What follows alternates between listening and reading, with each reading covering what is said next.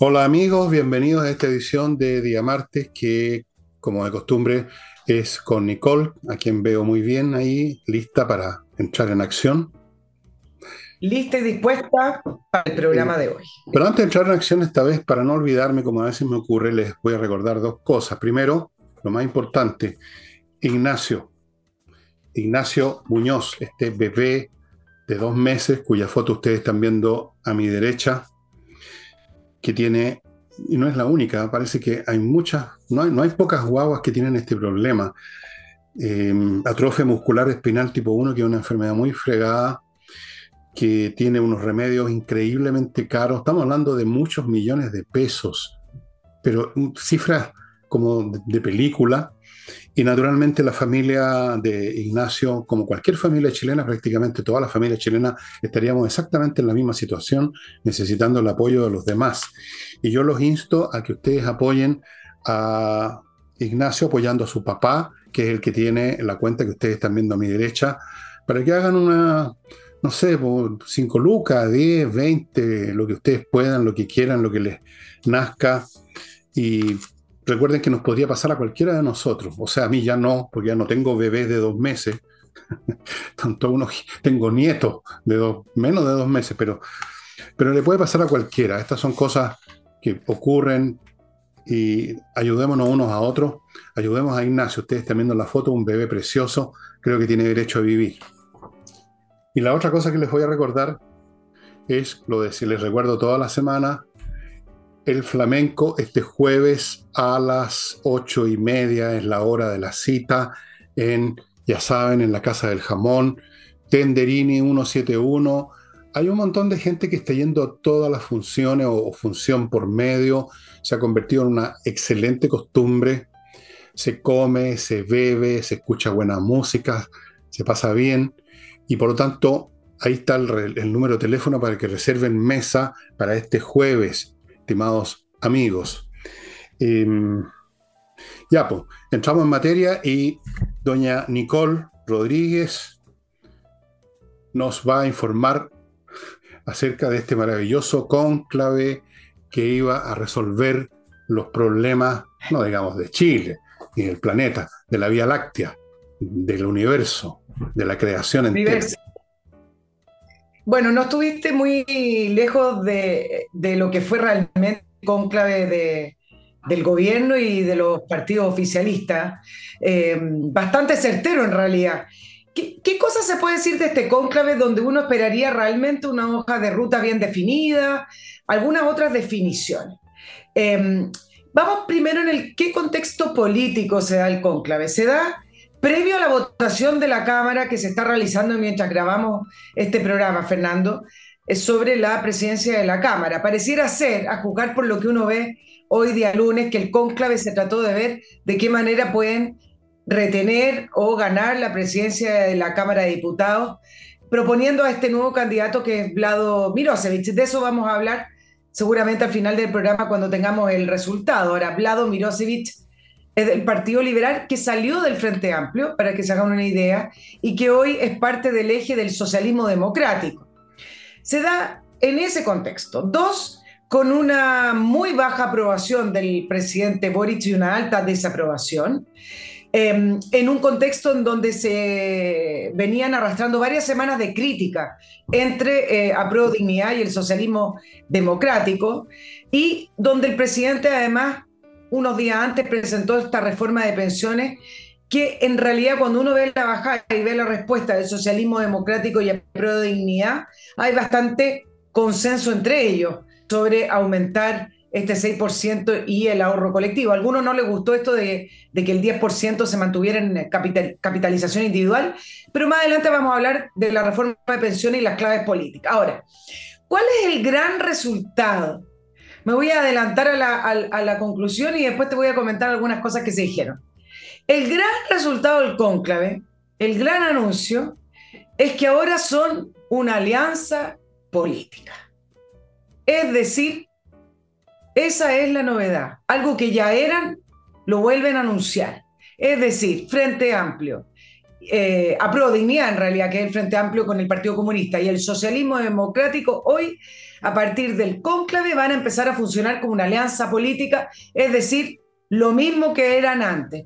Y la novedad que le integran al anuncio es que van a tener una coordinación. Y aquí llaman ellos es que van a tener vocería, vocería rotativa. Van a tener una coordinación permanente, lo que significa algunas reuniones entre ellos, y vocerías rotativas que van a comenzar con la presidenta del Partido Socialista, Paulina Bodanovich. Ese es el gran resultado del cónclave, la alianza política que antes se llamó los círculos concéntricos, que antes se trató dos almas pero un gobierno, se, ha tratado muchas cosas, ahora se llama una alianza política donde le pusieron una estructura. Nos juntamos permanentemente para limar asperezas de manera interna y tenemos una vocería. ¿Mm? ¿No se juntaban antes nunca? ¿Y ahora se van a juntar? Bueno, esa es, la, novedad, se juntaban en, los comités políticos, pero ah. pareciera ser que ahora una, una reunión extra eh, y supongo, que después de ese anuncio, que ahora son una alianza, todas las iglesias de Chile echaron al vuelo las campanas. ¿No es cierto? claro, porque eso fue el humo que salió. Eso fue el humo que salió, la alianza política. Ahora, lo interesante que uno podría haber em, tratado de, desprender de este, de este conclave, es decir, bueno, ¿cuáles son finalmente las conclusiones, porque se supone que ahí iban a limar asperez. ¿De qué se trató el cónclave, además de anunciarle a todo Chile que ahora son una alianza política que siempre lo han sido? Se trató de una catarsis. Cada presidente, si ustedes revisan, yo me preocupé de revisar todo lo que las exposiciones de los presidentes de los partidos, de lo que dijo el presidente Boric, lo que dijeron los ministros, cada uno dijo lo que quería decir. Cada uno habló muy bien, pero de eso no se concluyó nada. Es más, se filtró un documento, que se los voy a leer porque es interesante, del Partido Comunista, antes del conclave, porque ellos empiezan a concientizar más o menos una postura unida. Y resulta que eh, ellos empiezan, en ese documento critican al socialismo democrático derechamente porque dicen que se han unido las fuerzas del neoliberalismo. Bueno, en esto en el lenguaje que tiene el, Partido Comunista. Mm. Por otro lado, hablan de que sería fatal que ganara la derecha eh, la presidencia de la Cámara, porque para ellos la derecha es fatal para, para el país. Y hablan de que esta voluntad de las transformaciones profundas que se expresó, por ejemplo, el 19 de diciembre del 2021, que fue la elección de, los constituyentes, eh, no debería modificar porque esa voluntad de transformación de la ciudadanía sigue en pie y que el resultado del 4 de septiembre, donde ganó el rechazo, ha confundido, ha confundido al socialismo democrático y a la alianza de gobierno en, en el sentido de que la gente no quiere esas grandes transformaciones. Entonces, cuento corto es que finalmente cada uno dijo lo que quería decir y no se concluyó nada, no hay una hoja de ruta, porque incluso el mismo presidente de la República, en su exposición, delineó una hoja de ruta, que ya se las voy a contar, pero de eso no se sacó ninguna conclusión hacia dónde la van a llevar. Y hoy la ministra Vallejo dice que, claro, que hicieron una autocrítica, y esta, es la conclusión a la que llegaron. Que les gustan esas palabras, ¿eh? la autocrítica. Eso es un texto comunista, tú sabes, lo de la autocrítica es un, es un es una expresión que usan desde la época del comité de los años 30 del siglo pasado, la autocrítica. La autocrítica. Eh, bueno, nada. No hay ninguna conclusión, dices tú. Efectivamente, no, no. ¿Qué conclusión? ¿Cuál es la, ¿Cuáles son las condiciones para que existan conclusiones? Les pregunto a ustedes, estimados auditores o veedores de este programa. ¿Qué es lo que se requiere para que haya una conclusión? Piensen un poco en eso y luego vean si existen esas condiciones eh, para este gobierno y las coaliciones que lo rodean, que ahora son, nos acaban de comunicar la gran novedad, las campanas están a arrebato. Yo no sabía por qué estaban las campanas al vuelo en todos los templos de Chile, porque el público salió a las calles feliz. Es un poco como cuando en Corea del Norte hay que llorar a gritos, estar todos felices y salen todos detrás del líder. a propósito de eso, les cuento paréntesis, una escena que muestran a los extremos de servilismo que llegan estos regímenes comunistas. eh, se sube a un bote Kim Jong-un y las masas, no sé si eran soldados, civiles, gritando con unas caras y se van metiendo al agua, fíjate, y el agua les va llegando a la guata y le sigue llegando. Creo que algunos se ahogaron haciéndole. bueno, yo he visto lo mismo en las calles ahora porque el cónclave nos anunció que son una alianza y eso era lo que estábamos todos esperando. O sea, realmente estamos, voy a ir a destapar al tiro una botella de champán que tengo en el refrigerador porque fue una gran noticia, sin duda. Además está, cubierto de cierto infantilismo porque dentro de las conclusiones hay un documento que, que, realizó estas conclusiones. No se los voy a leer completo, les voy a decir el final nomás. Dicen que fue una, un cónclave con muy buenos resultados, porque si bien se respetan ambas coaliciones, o sea, vuelven a hablar de coaliciones, no se supone que era una alianza política, pero bueno, vuelven a hablar de las coaliciones, son distintas. Mira, mira la conclusión, tienen un horizonte común, que Chile sea un mejor país después de este gobierno y que Chile sea más feliz. Vamos para adelante. Pañuelo, por favor. Eh, voy a, espérate, voy a decirle a mi mujer que me traiga un pañuelo porque estoy, estoy que se me va a correr el rímel, se me va a correr el rímel. Oye, bueno, em, está claro que no podía salir nada concreto de ahí, por supuesto, eso lo vimos ayer y todo el mundo sabía eso, no es ninguna novedad. El gobierno está inmovilizado porque no puede hacer la revolución ni puede dejar de tratar de hacerla. No pueden cambiar de rumbo. si, hay algunos en la derecha que realmente creen que va a haber un golpe de timor, que francamente son más tontos de lo que yo creía, no pueden hacer nada. Y eso lo conduce al inmovilismo, un inmovilismo disfrazado de activismo el activismo de este cónclave donde se reúnen, el activismo del presidente que hace 20.000 giras, los anuncios, los programas, las mesas de diálogo, las mesas de trabajo, los viajes al extranjero, los viajes a las provincias, proclamas. Con todo eso tratan de vestir al rey que está en pelota, digamos, este gobierno no puede hacer absolutamente nada. Así que con un poquito de suerte a este gobierno le va a pasar, no me acuerdo cuál es la expresión exacta que usan los norteamericanos, cuando algo que promete una gran final, así con retumbante, con un fortísimo orquestal, termina con un suspiro. En vez del bang va a haber un plop nomás, porque no lo veo, honestamente, Nicole, si tú tienes alguna teoría, yo feliz de escucharla, ¿para dónde puede ir ahora el gobierno? ¿Qué, puede hacer? ¿Qué, por lo tanto, ¿qué conclusión podría haber tenido? Pregunto.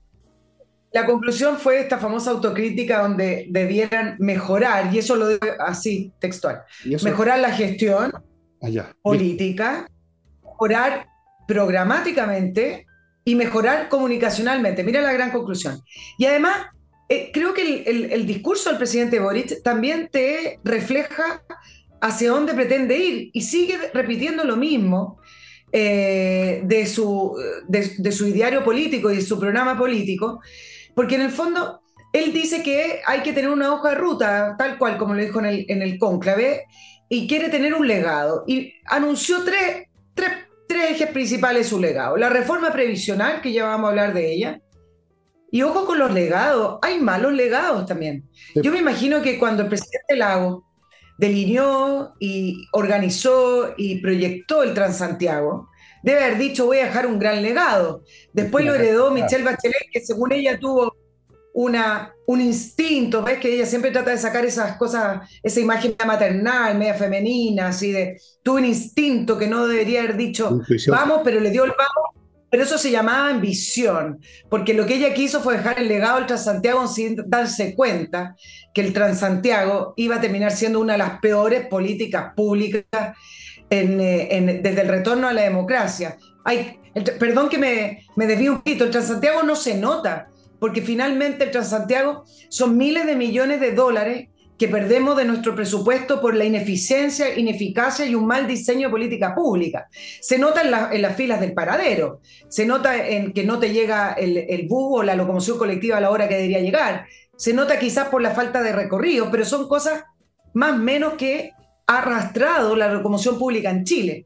Lo que menos se nota es lo más importante, que es la pérdida de miles de millones de dólares en una política pública que es una mala política pública. Bueno, pero ella dice que tenía el instinto y al final igual le dio el vamos y al final yo creo que primó la ambición de decir, fui la autora del Transantiago y le salió el tiro por la culata.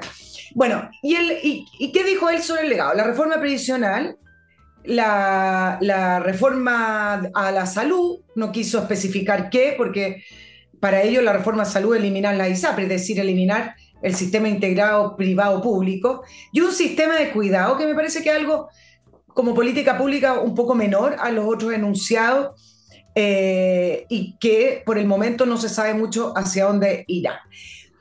¿Qué cosas sí profundizó y que es más de lo mismo?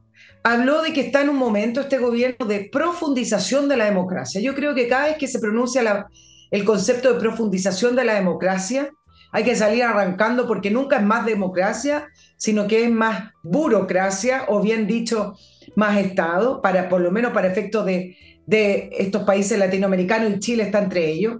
Habló de recomponer el tejido social del país a través de derechos sociales, eh, y un concepto que se los voy a adelantar porque me da la impresión que por allá va a ir eh, esta nueva semántica para poder decir lo mismo acerca de la justicia social, la redistribución y los derechos sociales, revivieron el concepto de estado de bienestar.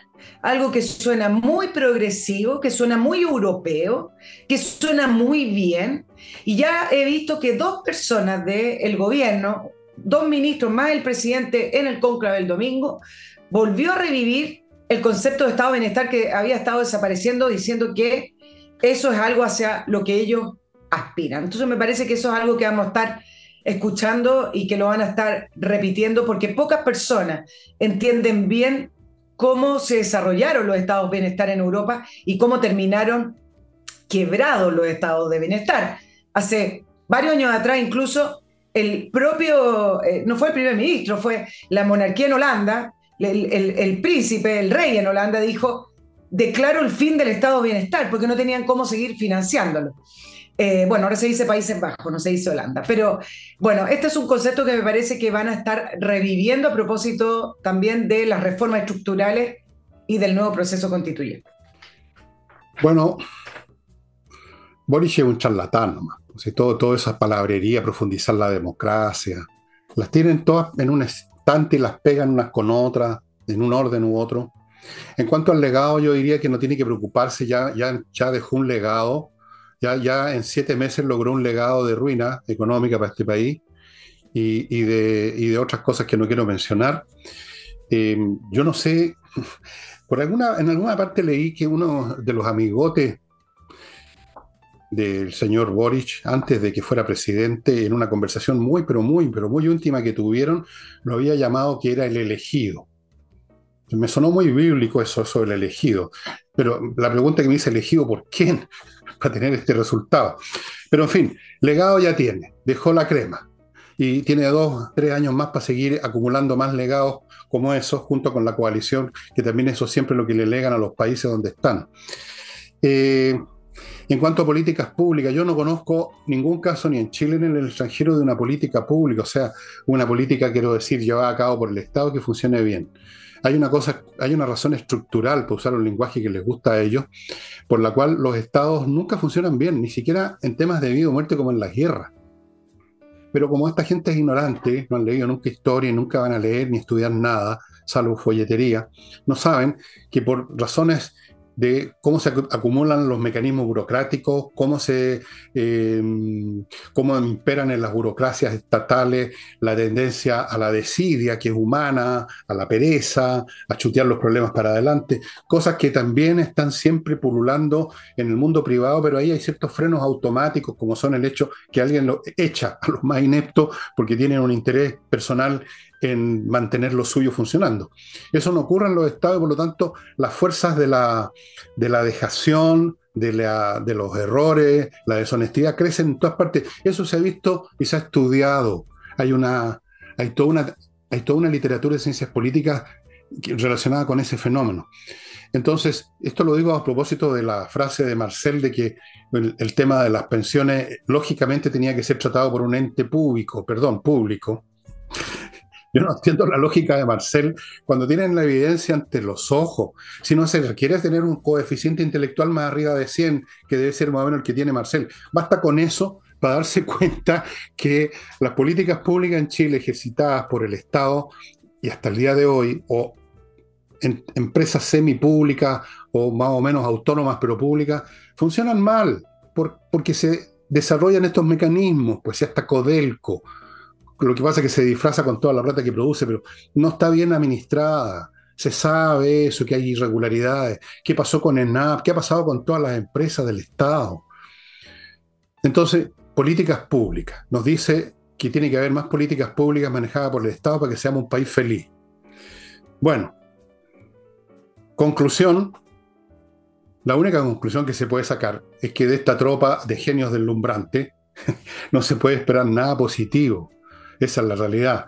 Lo he dicho tantas veces, perdonen que me repita, pero es que la realidad se repite, por lo tanto yo me repito. Y ahora me voy a repetir con el primer bloque, amigos. Amigas y amigos, y amigues, y todo lo demás, todo lo que ustedes quieran. Les recuerdo la existencia de un software financiero, y esto para la gente que maneja empresas, un software financiero que se llama Kame, con K, K-M-E-R-P, que lo hace todo. Es un software financiero, contable y administrativo para empresas de todos los rubros y de todos los tamaños, pequeñas, medianas, grandes, para que usted vaya siguiendo todos los parámetros o vectores, como dicen los ciúticos, del funcionamiento de la empresa. Están ganando, están perdiendo plata, cosa que nos parece a veces tan obvia. Cuánto se le debe a los clientes, cuánto los clientes le deben a usted, factura electrónica, la revisión de los estados financieros, controlar stock, muy, importante eso, especialmente en los restaurantes, los controladores de stock, procesar remuneraciones, archivo de Previred, integración con los bancos, integración con el Servicio de Impuestos Internos, integración con Mercado Libre y un montón de cosas. En otras palabras, un super cerebro financiero y de gestión que le facilita tremendamente la gestión de su empresa, estimados amigos, la implementación en dos horas, planes desde 12 UF al año, came.cl, con K, came.cl, estimados amigos. Continúo con un auspiciador que estuvo con nosotros hace un tiempo, luego se fue y ahora regresa. Este es otro software. Todo con software ahora, inteligencia artificial. Edifito. ¿Se acuerdan de Edifito? Este es un software para la administración integral de edificios. Yo no tenía idea, pero me he sorprendido en enterarme que esta es una empresa chilena grande. Amigos, maneja miles de edificios y no solo en Chile, sino que en el extranjero es una empresa que ya tiene alcance internacional y no será por casualidad. Todo lo que tiene que ver con la administración de un edificio, todos los elementos, lo que hay que hacer, los pagos que hay que hacer, las contrataciones de los empleados, del ascensorista, qué pasa con los jardineros, qué pasa con la reglamentación, todos los aspectos vinculados con la administración de un edificio que los administradores saben muy bien que es complicado, porque es como manejar un barco, todo ustedes lo facilitan enormemente con Edifito. Espero que a mi derecha estén saliendo los datos y si no, voy a fusilar al que está a cargo del sitio. Edifito. Continúo con Invierta en USA, una empresa que ustedes ya conocen, que se encuentra en la Internet, por supuesto, una empresa chileno-norteamericana que lo ayuda a invertir en Estados Unidos. Más que ayudarlo, lo lleva de la mano, literalmente. Usted pone la plata, ellos ponen todo lo demás.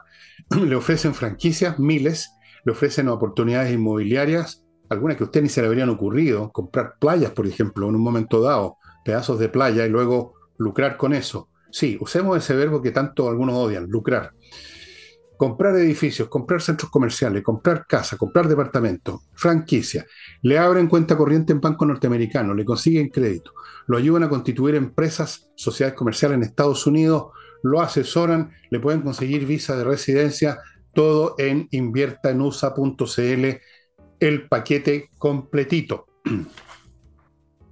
Y termino el bloque con miclimo.com, que ofrece la climatización que yo estoy disfrutando hace tiempo en mi casa una climatización silenciosa, sin olores, sin peligros, climatización todo el año. Cuando tengo frío en invierno me da calefacción, cuando tengo calor me refrigera, filtra el aire, conectado a internet. la mejor instalación, la mejor mantención, porque los equipos hay que mantenerlo, cualquier equipo. Amigos, miclimo.com, dos premios internacionales hasta el momento esta empresa chilena. Volvemos con el legado. El legado. Hablemos uno de sus legados, que es su proyecto de reforma previsional que entró hoy al, Congreso. Em, quiero decir varias cosas y voy a hacer distintos tipos de análisis porque es una reforma importante y una reforma grande. Voy a partir diciendo que una cosa es la necesidad de reformar el, el sistema de pensiones y mejorar las pensiones y otra cosa es que esta sea la reforma para cumplir ese objetivo. Eso es lo que, lo que hay que analizar, no la necesidad de la, reforma. Ahora, em, políticamente, eh, ¿en qué contexto y a quién le anunció su reforma? Bueno, políticamente le ayuda a mantener por algunas semanas el, el control de la agenda comunicacional, se muestra como un gobierno que está haciendo sus promesas, que está realizando algo, pero ¿a quién le anunció su reforma? A todos un poco y no dejó a nadie muy contento. Es tan así que incluso el movimiento No Más AFP se declaró contrario al proyecto del presidente Boric porque consideró que sigue eh, profundizando el mercado de capitales. Pero no voy a ahondar mucho. Pero qué horror. o sea. Pero Claro, o sea, no, no dejó conforme a quienes consideran que debería haber un 6% solo para un pilar individual, sino que además tampoco dejó conforme a Norma FP. Pero yo voy a, poner los puntos sobre la mesa y decir varias cosas. Estuve leyendo varios analistas. Me parece que en el fondo esta, esta reforma de pensiones que presentó sí tiene un cambio bastante sustantivo. Y el cambio sustantivo es que ahora todo pasa por el Estado. Centralizó todos los recursos a través del Estado, la administración, la recaudación, el pago y también eh, a través del Estado el manejo de, de, esos recursos. Desde ese punto de vista, no es un proyecto moderado, como intenta decir eh, Marcel, ni como intentaron decir algunos también ministros. Y por último, no importa si es moderado o no moderado. Aquí lo único que importa es ¿Cómo van a funcionar las pensiones en un sistema que sea confiable, financiable, no expropiable, seguro, etcétera, y que aumente las pensiones? Dos, quiero decir que ese 6%, y esto es un tema quizás más, más bien del punto de vista financiero, ese 6% que va a un fondo colectivo, la lógica de la inversión de la capitalización individual que permitía que hubiera recursos y plata circulando en el sistema. Es decir, el hecho de que esa capitalización individual uno la cobrara a los 65 años significa que todo ese pozo entraba al sistema y nos permitían inversiones. Cuando la lógica del 6% significa repartirlo, eso significa gasto. Y esa lógica también es importante y es un cambio también profundo y radical porque ataca el ahorro. Más bien, simplemente empieza a hacer lo que se llama la bicicleta para poder ir eh, pagando esa promesa de cotizaciones que está sustentado con eh, un componente intrageneracional y también eh. Tres, y esto también creo que va a ser contrario a la opinión de las personas, ya vamos a hablar de la encuesta, crea más burocracia que además tiene un alto costo. Mira, se crean dos nuevos entes, se habla de uno, pero yo, le voy a, yo leí la bajada y son dos. Se crea el inversor de pensiones públicas y autónomas. Se estará integrado por siete consejeros con remuneración equivalente a los consejeros de la Comisión para el Mercado Financiero, designado por el presidente, designado, y confirmado por el Senado. Se supone que ellos van a gestionar todo el fondo común, además del 10.5, que es la, el pilar individual, si es que usted decide que lo si, que, si es que usted personalmente decide que ellos manejen ese 10% o bien decide que se lo siga manejando la AFP que van a tener otro nombre. Se supone que va a ser autónoma, un tema que es importante en nuestro Estado porque las autonomías en nuestro Estado son autonomías relativas, terminan siendo politizadas, terminan siendo capturadas. Se garantiza alta rentabilidad bajo riesgo, bajo costo. Eso es algo que atenta contra las leyes del mercado. No existe una alta rentabilidad con un bajo riesgo. Eso no existe. Y además tendrán un alto costo administrativo, donde además van a tener que contratar servicios externos para administrar las carteras. Y además no tienen responsabilidad. Le voy a hablar del segundo ente, porque se habla de uno, pero son dos, que va a reemplazar el IPS, el IPS y que se llama APA. Es un el organismo que va a estar encargado de afiliar a las personas, pagar y cobrar. Son cinco miembros sin dedicación exclusiva y se supone que serán elegidos por concurso público. ¿Saben a cuánto asciende el costo del Estado? Porque le preguntaron a Marcel diciendo, bueno, en toda esta reforma se le pone la mano y se le pone el peso a las empresas con ese 6% adicional y a las personas. Dice Marcel, no, nosotros vamos, nosotros vamos a, a gastar, dice, como si fuera un mérito. y explicó que el gasto para el gobierno es de un tercio de la reforma tributaria, alrededor de 4.500 millones de dólares. En ese gasto están el 6% que el gobierno va a tener que aumentarle a los empleados fiscales, están estos entes cuyos sueldos van a estar aproximadamente en torno a los 12 millones de pesos y 13 millones de pesos. Esa es la, reforma que queremos, eficiente, a bajo costo. Bueno, voy decir, dime. No, sé qué decirte, ya es muy difícil decir algo al respecto. Eh, cuando el señor Mesina, por ejemplo, o sea, el Partido Comunista, porque Mesina es comunista y estaba el loro del Partido Comunista, eh, eh, cuesta entender, por ejemplo, los mecanismos ya no, digamos, políticos, sino que ya psiquiátricos, en virtud de los cuales les parece automáticamente monstruoso, maligno que exista o se profundice un fondo de capitales cuando eso es lo que hace que una sociedad invierta, crezca y prospere el capital, o sea, aquello que no se come, sino que se usa para producir más empresas, más bienes en una segunda instancia y así sucesivamente.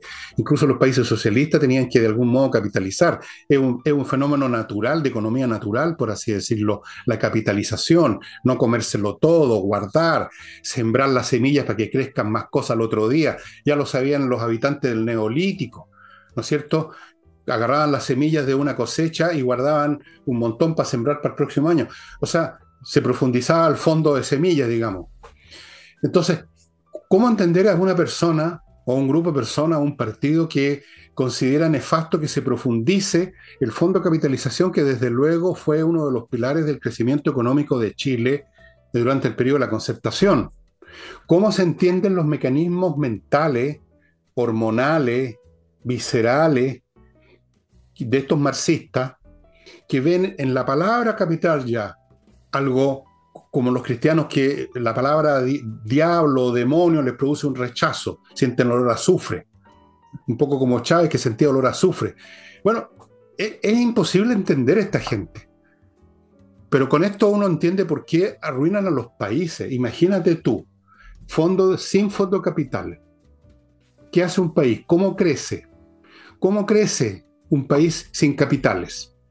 ¿Cómo se desarrolla? Por favor, contéstenme esa pregunta. El señor Mesina no se la voy a preguntar a él porque creo que Mesina y todos los demás son personas realmente con serios problemas cognitivos e ignorantes además, porque de otra forma no se entiende que digan eso. Es absolutamente inconcebible. Demos gracia que va a quedar un 10% manejado por la AFP con otro nombre por lo menos hasta ahora. No sabemos si van a seguir profundizando la democracia como la entienden ellos, o sea, profundizando la ruina y en una segunda instancia, en otro proyecto, este año o el próximo año o el subsiguiente, van a haber manera de liquidar a la AFP con otro proyecto, con, otra, con otro ataque, con otra arremetida política. No se confíen ustedes porque además el señor Boris es un mentiroso y toda la gente de su sector. Mienten todo el tiempo, son mentirosos seriales y lo son, y lo son porque creen, están convencidos de aquello en lo que creen, y el que está convencido de algo está dispuesto a degollar a su abuela. Lo he explicado aquí un millón de veces. Ese es el problema con los fanáticos, ese es el problema con, la, con los sectarios, que están dispuestos a todo porque están convencidos que tienen la verdad absoluta en sus manos. Entonces, puede que el día de mañana también ese 10% lo capturen Vamos a ver en todo caso qué pasa con el proyecto, aunque yo ya hace rato que perdí toda fe que pudiera haberme quedado, que me quedaba muy poca, con la gente de la derecha. Yo creo que han demostrado un nivel de estupidez, de miedo, de cobardía y de obsecuencia que rebasa todos los límites que yo conozco de la historia política mundial de clases políticas que digamos que se han bajado los pantalones. Conozco un montón de casos, pero estos superaron todos los raseros, todas las medidas. O sea, se bajaron los pantalones y los calzoncillos también. Y se agacharon. Sí, les falta llevar la vaselina. Eso es lo que ha hecho la derecha en Chile. Entonces, no me extrañaría que aprueben este proyecto y luego el día de mañana, en un año o en dos más, aprueben otro proyecto y entonces el Partido Comunista va a salir exitoso destruyendo, destruyendo este gran fondo de capitales que son la AFP, gracias a los cuales no nos estaban robando ni un peso, nuestros fondos estaban aumentando, pues, por Dios. Si es cuestión de ver las cartillas, pero...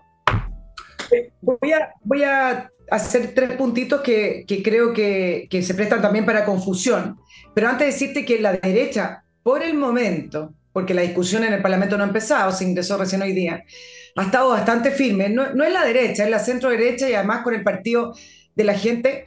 Acuérdate que hicieron la bancada previsional con el Partido Republicano también, donde tiene tres principios, la heredabilidad, la propiedad privada, es decir, la propiedad sobre tu trabajo, sobre los fondos de tu trabajo, y la libre elección.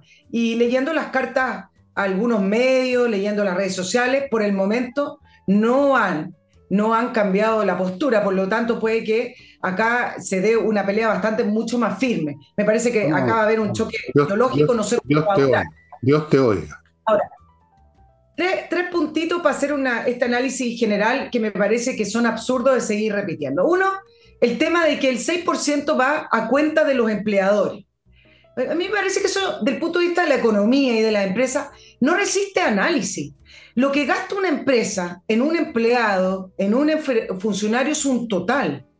Si el empleador tiene que pagar 6% más por el funcionario o por el empleado, no hay posibilidad de que esa persona en el mediano o, en el presente le puedan subir el sueldo ese 6% o un 10 o lo que sea. Los cifras de las empresas se tienen que cuadrar, se tienen que equilibrar. Si quieren decir que el 6% va a cuenta del empleador en el sentido de que el empleador no te puede rebajar el sueldo líquido, producto del 6%, explíquenlo bien, porque eso es así. Pero de que sea cuenta del empleador significa que esa cuenta también de los sueldos, es a cuenta de lo que la empresa puede pagar, es a cuenta de lo que den los números de esa empresa que a lo mejor algunas pymes, varias pymes por lo que estuve leyendo, no les da para mantener a todos los empleados que tienen subiéndoles un 6% de la cotización. Por lo tanto, es tan absurdo cuando se empiezan a separar las aguas en economía, cuando el pozo común es uno. Lo que producen las empresas y las personas y lo que recauda el Estado. Y esto también lo digo por lo que explica Marcel. Marcel dice, bueno, pero el Estado también se va a poner con plata porque tenemos el PGU, ya voy a hablar de eso, y además tenemos que pagarle a los funcionarios públicos como si fuera una gracia, mejor rebajen los, los funcionarios públicos. Bueno, pero esa plata que está poniendo Marcel como del Estado es plata nuestra, es plata que aportamos todos nosotros los ciudadanos que trabajamos y que formalmente cotizamos y que formalmente pagamos impuestos. Entonces, Dejemos de separar las aguas como si los pozos vinieran de distintas partes y, en algún minuto todos colaboramos. Eso es un mito, esto no es cierto. Pero Marcel ya se convirtió en un Tony nomás, pues sí, eso está, claro. O sea, todos ellos son unos payasos. Y Marcel se, le falta la nariz nomás roja, así. No. Por supuesto. Me voy. ¿Qué? Me voy a, los dos últimos para terminar el análisis. Wait a minute, ah. miss, porque tengo un bloque aquí. Voy a dar un, silencio para dar un poco de suspenso. Edisur. Miren, este es uno de los paquetes que ustedes pueden encontrar en Edisur, en compañía 1025, en el sitio de ellos. Este paquete son cuatro libros de literatura fantástica que incluye Otra Vuelta de Tuerca de Henry James, este es un libro muy famoso. Una princesa de Marte de Edgar Rice Burroughs, creo que es el autor de Tarzán, ¿no? No estoy seguro. La guerra con las salamandras de Karel Kapek, este compadre es de Checoslovaquia. ¿Y cuántos de Hoffman? De, adivinen de quién, de Hoffman, por supuesto. Eh, esto es uno de los muchos paquetes que ustedes encuentran con libros similares, de temáticas similares. Hay unos de ciencias políticas, o politología, como dicen los ciúticos. Hay otros de, con las colecciones de las historias que yo alimentaron mi niñez, de Salgari, hay de todo, libros sueltos también, por supuesto, libros individuales, montones de libros en compañía 1025. Entre al sitio de ellos, edisur.cl y vea todo lo que hay. Los libros están muy bien hechos, además. Es muy importante un libro bien empastado, bien pegado a las hojas, que va a durar con un papel de buena calidad. Eso lo van a encontrar y los precios muy accesibles. Eso con Edisur. Continúo con AutoWolf, que arregla la carrocería de su auto, su camioneta o lo que sea en un día en su casa, delante suyo, ante sus ojos. Un día, 24 horas. 24, 24 24 horas la carrocería de su auto queda impeque para que usted la disfrute si es que le interesan los autos o para vender el auto. Autowolf.cl. Nadie más entrega este servicio, estimado amigo, de, por ejemplo, desabollar su coche ante sus ojos. Continúo con kmmillas.cl, donde usted puede vender las millas acumuladas por sus vuelos antes que desaparezcan en la nada. Usted conviértalas en dinero en kmmillas.cl y a la pasada va a sentir su corazón que se dilata porque va a estar ayudando a la Unión de Amigos los Animales, porque por cada milla que le compren a usted, la empresa, no usted, separa una pequeña cifra para la Unión de Amigos de los Animales. Y termino este bloque con compreoro.cl compreoro.cl, donde usted puede comprar oro, odio, y plata en lingotes, en moneda de todos los tamaños, certificados por la Universidad Católica, que son de un 99,99% de pureza, y es un excelente resguardo financiero. Es un objeto que usted tiene en sus manos, que lleva donde quiere, vende donde quiere, y nunca nadie va a arriscar la nariz. El oro y la plata siempre valen y cada vez valen más, de hecho. Y vuelvo con Nicole. Usted tenía unos puntos, Nicole variado un poco, algunos puntos, sí. Eh, el, penúltimo punto que les quiero comentar de la reforma de pensiones es que no se hace cargo de la informalidad. Ahora, una reforma de pensiones debería tender a promover la formalidad en el trabajo. Cuando tenemos un componente que es colectivo, intrageneracional, entre hombres y mujeres, entre edad, etcétera, lo único que hace es promover la informalidad. En Chile la informalidad está al nivel del países latinoamericanos entre un 30 y un 35%, que es sumamente alto.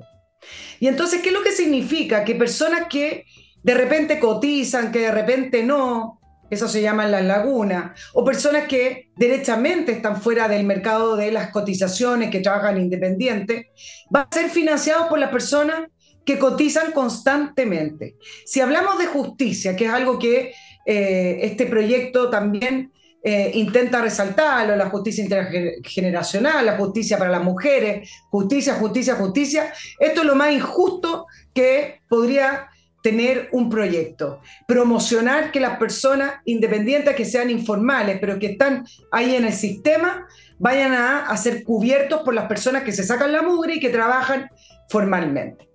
Y el tema político, y acá les dejo este puntito, que me parece interesante con respecto a la previsional y que va en contra de todo lo que siempre ha dicho el oficialismo y el Partido Comunista, es que finalmente para cambiar o hacer las grandes transformaciones no se necesita una nueva constitución. ¿Acaso no están, no están ahora empezando a debatir esta reforma de pensiones que viene a cambiar el sistema que tenemos actualmente con eh, centralizarlo a través del Estado, con un componente colectivo importante, con el manejo de los recursos a través del Estado, entonces lo que queda dando vuelta en el aire es, entonces, ¿para qué necesitamos una nueva constitución si todo se puede hacer a través de reformas en el Congreso? Lo que pasa es que no se necesita una nueva constitución, se necesitan los votos. Y eso son cosas distintas, porque para tener los votos y para tener mayoría para una reforma importante como esta, se necesita dialogar y consensuar. No sé si el gobierno es lo que quiere. No, el gobierno quiere hacer la revolución, quiere hacer la revolución comunista. Digamos, eso, eh, aunque suene un poco estridente, pero eso es. Ahora, la reforma de pensiones si uno es objetivo y frío y examina esta cuestión, la mejoría de las pensiones en Chile no depende en absoluto de lo que hacen las AFP. No tiene que ver con las comisiones. Aquí se ha armado un cuento de los abusos de las comisiones. Otra vez usen un poco de matemática, analicen las comisiones. Son comisiones completamente normales en cualquier sistema financiero. Son a veces más bajas que los intereses que usted paga cuando compran en alguna de estas multitiendas. No tiene nada de extraordinario, aquí no hay ningún robo ni despojo de nadie. Segundo, los fondos han aumentado siempre como ocurre con las inversiones a largo plazo. Ahora, por lo tanto, por el lado de la AFP, yo no veo qué habría que corregir. Si quieren pueden cambiar un par de puntos y coma, pero en lo esencial el problema de las pensiones en Chile tiene que ver, primero, con el nivel económico general del país que hace, determina que muchos salarios sean bajos. Siendo bajos los salarios, no puede ocurrir el milagro de la multiplicación de los peces y del pan como hizo Cristo. Ese fue una vez nomás. Y eh, de pronto una persona que ganó poca plata toda su vida, por otras razones, va a tener una tremenda pensión. Segundo, tiene que ver con la edad de jubilación. Es una cuestión fundamental. Si la gente se le hace cotizar cinco años más, porque están perfectamente en condiciones de seguir trabajando y de hecho mucha gente quiere seguir en esa situación, la diferencia es enorme. Aquí también es un tema de matemática elemental, si no se requiere saber cálculo integral. Es súper simple. Súper simple porque cuando uno se jubila no le quedan muchos años de vida de todas maneras, por lo tanto esos cinco años adicionales de acumulación hacen un efecto tremendo. Según, cuarta cosa, la disciplina. Muchas de las personas que se quejan no cotizaron todo el tiempo, ni cotizaron lo que tenían que cotizar.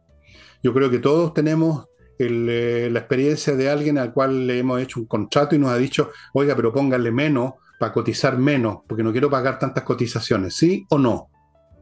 Nicole, ¿sí o no? Gente que hace eso. Sí. Entonces, si usted alarga la edad de jubilación, si usted hace que la gente cotice todos los meses, incluyendo los que dan boleta, eso es una cosa que habría que hacer, que todo el mundo tenga que cotizar. Entonces, tendríamos un sistema de pensiones que cumpliría con su objetivo realista.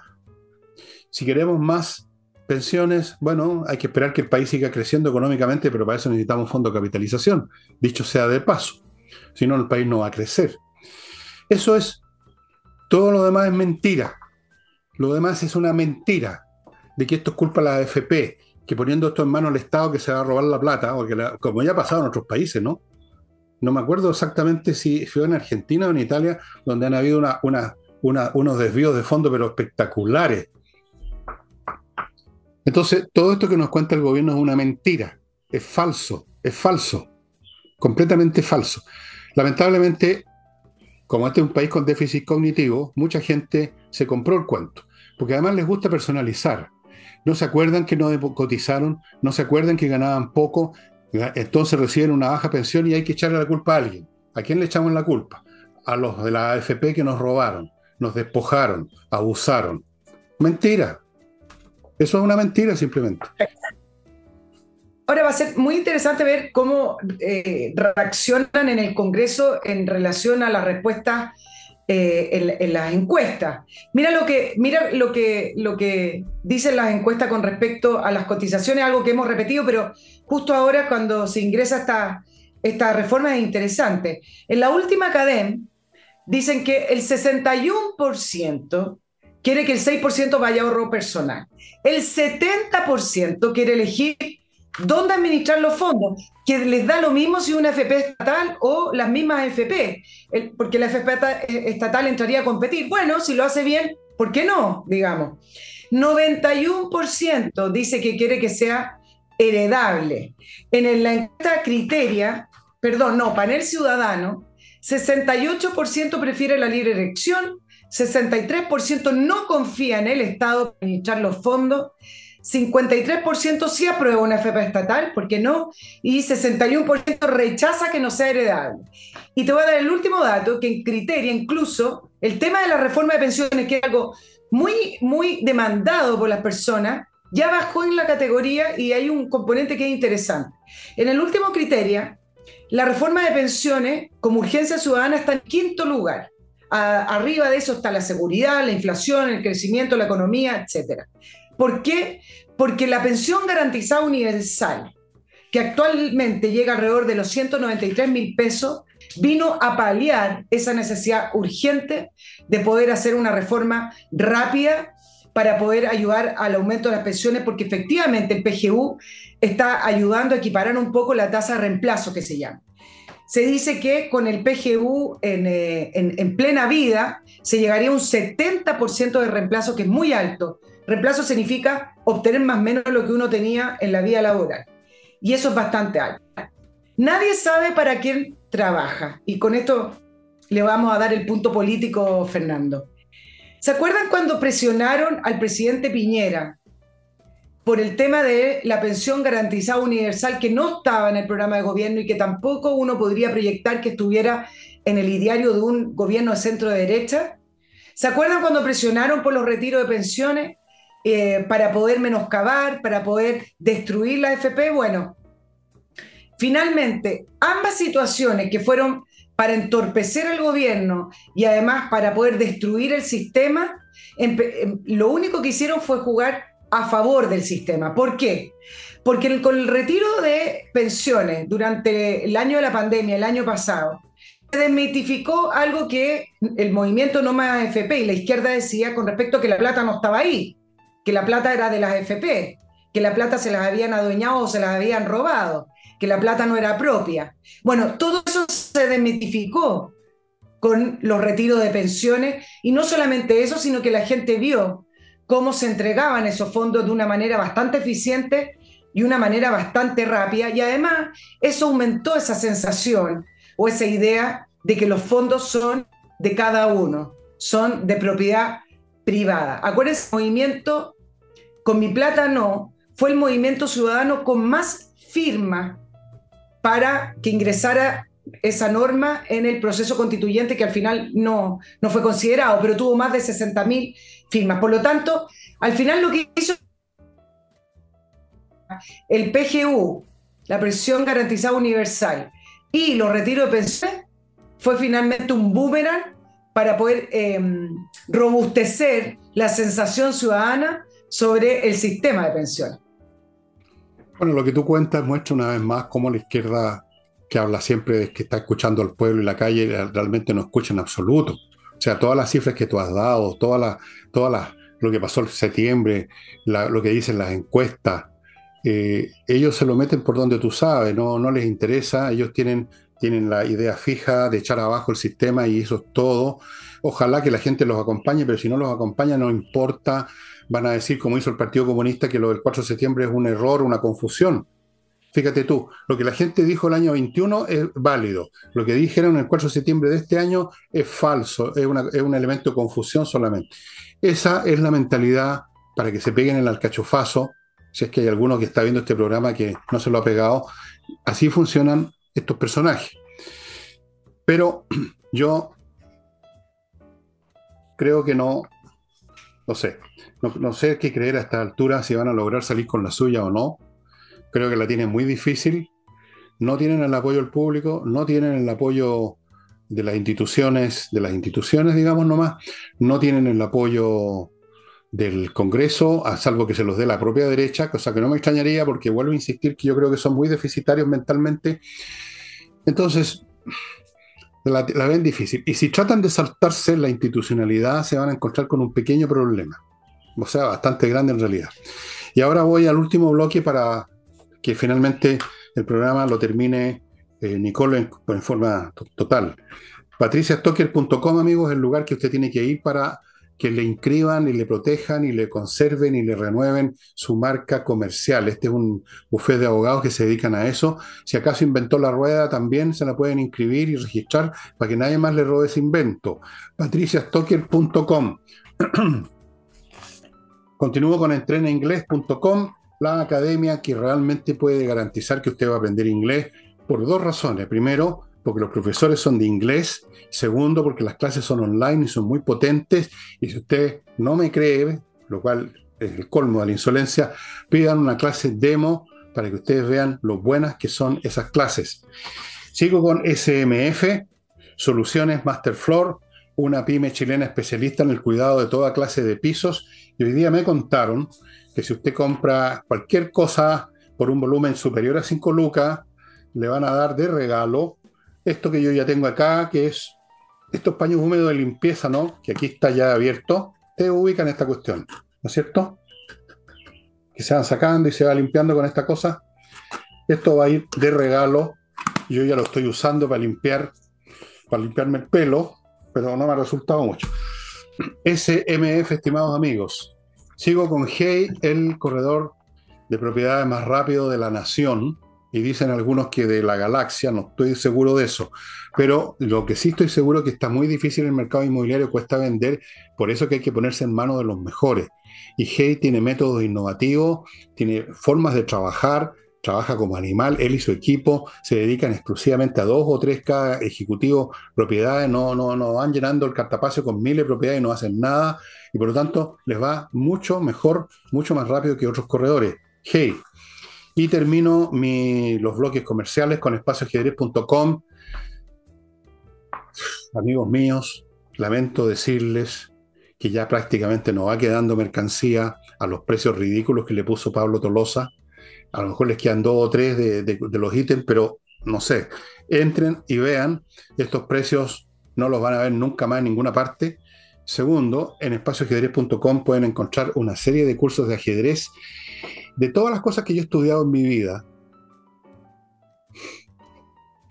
que no son pocas, les advierto, el ajedrez ha sido una de las que más me ha servido para desasnarme un poquito que sea. Realmente ayuda a disciplinar el mate y si es un niño el que recibe estos cursos, mejor todavía, espacioajedrez.com. Ya señora, queda todo a su disposición.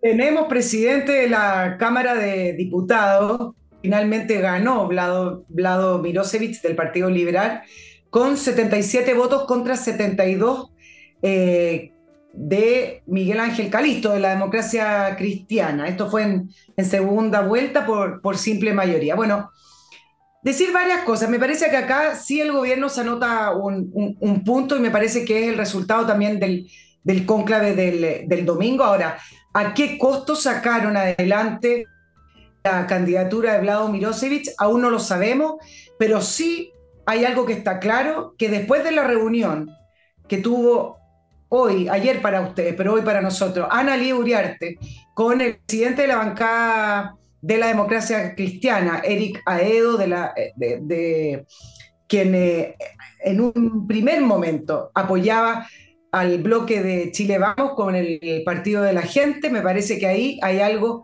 que responderse y decir, bueno, ¿qué le ofrecieron a la democracia cristiana? Porque días antes ya le habían eh, ofrecido un lugar en la Junaeva a un demócrata cristiano y en la bancada de la democracia cristiana dijeron, nosotros no somos parte del gobierno, dejen de ofrecernos cargos. Eso dijeron, pero resulta que las cuentas no. Claro, pero Vlado miró, miró se salió con el apoyo de la democracia cristiana. Entonces, Acá la pregunta es, bueno, ¿qué le ofrecieron y qué aceptó la democracia cristiana otra cosa? para, la, candidatura? Y quebró el, el, acuerdo que el viernes estaba prácticamente zanjado entre Chile Vamos, el Partido Republicano, eh, el Partido de la Gente, y había por ahí un descolgado del Partido Radical. ¿Qué le ofrecieron al Partido Radical, que votó finalmente también por Vlado Mirosevic? Es la pregunta que nos tenemos que hacer. Pero ¿qué Ahora, pregunta, ¿cómo Qué pregunta más fácil ¿Mm? de responder, ¿no? ¿Qué otra cosa se le ofrece? Le ofrece un político a otro pitutos, pues. Pitutos. Una maleta. Una maleta con pituto, algo, poder. Si esta gente no tiene otro, otro mérito en la vida, otra virtud, o más bien dicho, otro defecto que ese, viven en esa cuestión. Viven en eso. No deja, no deja de ser sorprendente que no hayan votado por su propio candidato, que era Miguel Ángel Calisto, de la democracia cristiana. el Calisto no les da al pituto, el pituto se lo da a Lauriarte. Exacto. Entonces algunos dicen, bueno, este, bueno, ¿cuántas veces hemos anunciado el fin, el fin de la democracia cristiana? ahora estaba leyendo la reacción y decía, realmente este es el fin. Ahora viene la Junta Nacional, eh, Ignacio Walker, expresidente de la democracia cristiana, otro Walker más que se va, eh, y dice, bueno, con, esta actitud, que ni siquiera apoyan a sus propios candidatos, entonces, ¿qué se puede esperar de la, de la, democracia cristiana? Ahora, acá sí se anota un punto el gobierno, mantuvo la presidencia de la Cámara, no con la izquierda radical, radical, que significa el Partido Comunista, pero sí con un vocero de la prueba, con ese que Vlado Mirosevic trabajó junto a Carol Cariola, por lo tanto el cambio tampoco no es tan... No, es tan, no, no, no, mm, para nada. A mí me decía, hoy día me dijo un caballero que me tocó el timbre para decirme exactamente eso. Me dijo, este señor lo conocemos en el norte, eh, ha sido uno de los mayores promotores de que entre la gente así encontrando el carnet de identidad nomás. Este es más comunista que los comunistas, me dijo. Así le dije yo, no tenía idea. Bueno, vamos a ver, vamos a ver la democracia cristiana es, o sea, no, no vale la pena ni comentar, están muertos hace rato. Esta es la actividad de la gusanera, ¿no? Cuando un cuerpo se descompone, algo se mueve y son los gusanos que están por todos lados eh, pululando. Esa es la actividad de la democracia cristiana. Perdieron, perdieron todo, o sea, no tienen ni, una, ni un escrúpulo ya, o sea, se están vendiendo por un plato de lentejas la JUNAEV. Imagínate, ¿hay visto un cargo más rasca que ese? La Junta Nacional de Auxilio Escolar y Beca. Ese era el gran oferta. Para que entren ahí, que son 10, 20 tipos dirigentes. ahora, políticamente, ¿Mm? políticamente ocurrió, si bien el, nuevo, no, no sé si nuevo bloque, pero esta nueva fuerza o correlación de fuerza es interesante, porque el 10 de marzo, cuando se hizo este acuerdo de administrativo en la Cámara con, la presidencia que le toca ahora a Carol Cariola, yo les quiero recordar a los auditores que la centro derecha no participó porque la vetaron literalmente. Fue un acuerdo administrativo en el cual todas las fuerzas que se sentían ganadoras de la izquierda, de centro izquierda, más el partido de la gente que quería estar como con los que ganaban, dejaron afuera Chile Vamos. Chile Vamos ahora y la centro derecha no ganaron la presidencia, pero sí queda algo que efectivamente hay una nueva correlación de fuerza y se cae una dinámica que me parece que eh, también estaba operando en contra las alianzas de la centro derecha, que significaba que cualquier cosa que estuviera fuera del Frente Amplio del Partido Comunista era la derecha conservadora. Eh, ¿Te acuerdas? Cada, cada cosa que estaba fuera de ellos es la derecha de Pinochet o la derecha conservadora.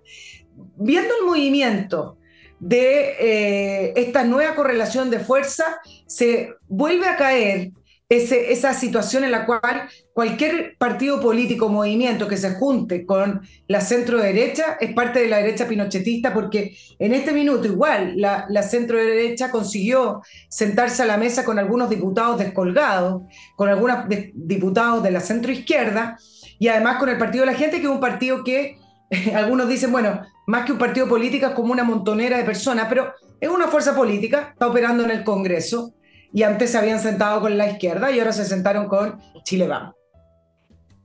Bueno, vamos a ver, no sé qué correlación de fuerzas va a ser esa, yo no sé qué, fuerzas están correlacionándose, yo veo simplemente una, una, una, unas cataplasmas así agitándose, no, no, no sé qué fuerza puede haber aquí, la única fuerza política de verdad que en todo Chile se llama Partido Comunista, esa es la realidad, hay que saber exactamente con quién se, enfrenta uno. Ellos son la única fuerza política propiamente tal. Todo lo demás son cataplasmas, son cataplasmas, son cosas difusas que se mueven así como una gelatina. Así que qué correlación de fuerza, ni qué ocho cuartos. Eso, eso no es una correlación de fuerza, eso es un menjunje, es un menjunje nada más. Y por eso el Partido Comunista tiene siempre tanta presencia y con un telefonazo manda las cosas. Hoy día me mandaron una foto de la señora que estaba bastante menos compuestita lo que era antes, no la había visto, Carolina Toá, al lado está Camila Vallejo, que sigue todavía manteniendo su, buena presencia, y detrás, como esos personajes, las caricaturas antiguas en que se quería hablar del verdadero tipo que maneja las cosas, el gran rostro, el rostro amplio, un poco de don Guillermo Tellier. Ahí estaba don Guillermo como un Buda, echado para atrás, mirando a estas dos marionetas que tenía delante. Me pareció, he visto caricaturas de esas desde la época del caso Dreyfus en Francia. Me pareció, me pareció interesante y me pareció muy expresivo lo que son los tiempos. El señor Tellier, con su religión fracasada y tóxica, pero en la que creen, y eso les da fuerza, es la única fuerza política que hay en Chile, Nicole. No hay ninguna más. Ninguna. No se ha constituido ninguna. Han habido cambios de nombre, han habido cosas como los amarillos por Chile, que son bastante amarillos. Está este, este partido que inventó la señora Rincón, demócrata, que no es nada. El Partido por la Gente, como tú dices, es una mazamorra de gente. los republicanos rara vez aparecen, no, no, no se pronuncian mucho. Entonces, ¿Cuál correlación de fuerza? Dime tú. Pero en fin, podemos llamarlo como quieran, es una manera de hablar en realidad. Yo entiendo a Nicole. Simplemente estoy haciendo aquí un comentario al margen, digamos. Y estimado amigo, hemos llegado al final del programa, pero no se preocupen, ya el jueves tienen de nuevo a Nicole, de nuevo a Nicole acá en este programa. Y mm, what else? Y seguimos analizando la correlación de fuerzas. correlación de fuerzas. Ok, bueno, está bien. Ok, amigos, eh, hoy día no les voy a mostrar ningún libro. Nunca les muestro el libro con, con les habría mostrado unos libros de ahora de la Tushman, porque los tengo todos. Qué gran escritora era. Yo les recomiendo que lean Los Cañones de Agosto, La Torre del Orgullo, Un Espejo Lejano, eh, la, ¿cómo se llama este? La Media Luna y la Espada, que tiene que ver con el Medio Oriente. Em, varios libros más cuyos nombres no recuerdo, pero me los leí toditos, toditos, toditos. Se los recomiendo mucho. Es la mejor narradora de historia que he leído en mi vida y créanme que he leído unos cuantos. La mejor narradora con un estilo lleno de ironía, de humor, de elegancia, es exquisita, era exquisita porque se falleció lamentablemente. Bárbara Tuchman. Yes, sir. Y esto termina.